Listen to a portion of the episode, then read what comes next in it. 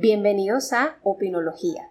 Hoy quiero hablarles sobre el efecto selfie. Y ojo, no es que yo sea la persona con la mayor moral para hablar en contra de la selfie.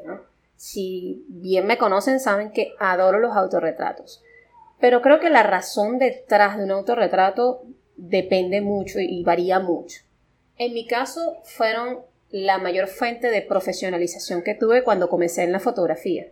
Porque la verdad es que ningún modelo ni ningún cliente te va a estar aguantando 3, 4 horas hasta que coloques la luz donde tiene que ir para tomar una sola foto. Y esa es la verdad cuando estás aprendiendo. Necesitas tiempo para aprender cuáles son los esquemas de iluminación, cuáles son las mejores poses, cómo trabajar con un escenario. Cosa que no sucede con las selfies actuales. Las selfies actuales son más para demostrar un estilo de vida que para guardar un recuerdo o para utilizarla para algo profesional. O al menos cuando vemos la mayoría de los casos. Sí, efectivamente, si hablamos de los influencers, son personas que utilizan su propia imagen para vender, para vender publicidad, para vender servicios, incluso para vender productos.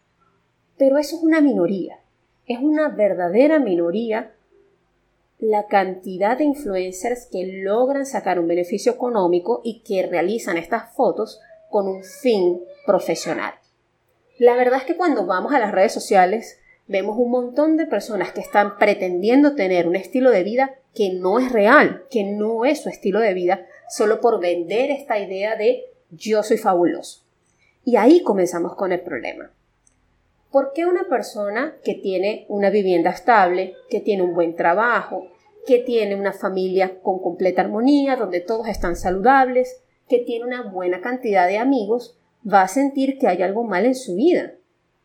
¿Por qué hay que compararse con el estilo de vida de personas que no son, o sea, no tienen nada que ver con nosotros?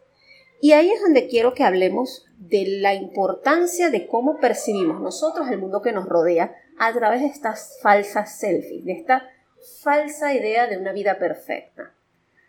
Ese montón de mujeres que ustedes ven en las redes sociales vendiendo fitness, mucho más de la mitad de ellas tienen una vida de deprivación y donde ni siquiera los sitios donde graban son sus casas. Son estudios que alquilan, los decoran como que si fuesen su casa, graban X cantidad de rutinas en un día y eso es lo que publican durante una semana, durante 15 días o dependiendo de su régimen de publicación. Muchas de estas influencers que parece que estuviesen viajando a cada rato, lo que hacen es lo mismo. Alquilan casas o van a locales, hacen sesiones de fotos profesionales con bien sea eh, fotógrafos que hayan contratado o amigas que les ayuden en el tema y utilizan todo ese material que van acumulando para demostrar un estilo de vida que no es real. Se está creando una cultura de comparación que en vez de tratar de ayudarnos a querer ser mejores, está afectando la autoestima de muchas personas. Porque entonces empezamos a cuestionar, pero si esa chica tan fitness, tan bella, dice que ser gordo es malo, yo lo que tengo son 5 kilos de sobrepeso, entonces yo estoy mal. No, amiga, no es así. Si este tipo dice que dejó la universidad y dejó su trabajo estable y se volvió trader y esa es la vida que todos deberían de tener, yo tengo que dejar mi trabajo estable que me gusta y dejar mi estilo de vida porque alguien más me lo dice. No. Si nosotros basamos la calidad de nuestra vida en base a la vida que otras personas están viviendo, tenemos que evaluarnos. Porque puede ser que todo esté perfectamente bien, pero la idea de esas selfies falsas está afectando cómo nosotros nos amamos a nosotros mismos y cómo amamos la vida que tenemos, porque a la final nosotros tenemos una vida que está completamente bien. Cuando comenzó la fotografía amateur, por decirlo de alguna forma, hace unos 20 años, costaba dinero tomar una foto. Tenías que comprar un rollo, tenías que ir a revelarlo, tenías que comprar un álbum donde colocarlo. Digamos que tenías que invertir en tener un recuerdo, en tomar una fotografía. Actualmente, con teléfonos caros o con teléfonos baratos, podemos tomar millones de fotos que no tienen propósito. Son fotografías que no tienen sentido, son fotografías que no compartimos. Y cuando vemos la cantidad de selfies que muchísima gente tiene dentro de sus teléfonos son selfies que no ayudan, sino que autocritican, autosabotean. ¿Por qué tú te tienes que tomar 20 fotos en el mismo ángulo hasta encontrar la perfecta? ¿La perfecta de qué? Si ni siquiera las modelos son tan perfectas como las vemos. No puedes seguir basando tu vida en yo no me veo como este filtro. No puedes seguir comparando la imagen que ves en el espejo con la imagen que ves en tu teléfono luego de hacer muchas ediciones, porque eso no va a ser real, ni hoy ni nunca. Eso no es real con los influencers. Tenemos que detener de cierta forma este ambiente tóxico de narcisismo y de ego que se está generando en la sociedad. Y no es solo algo de los jóvenes, ¿eh? Esto está afectando a todo el mundo. Los jóvenes se ven afectados porque quieren un estilo de vida al cual aún no pueden llegar por su edad, por su falta de madurez, por su falta de ingreso. Y las personas con más edad están autocriticándose porque se sienten en exceso obsoletas cuando no es así.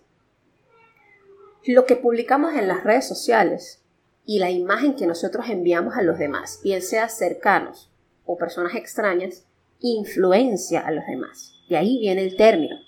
Ahora, ¿cómo decidimos influenciar a las generaciones que vienen y a las generaciones actuales? Está en nosotros hay que comenzar a tomar fotos con propósito.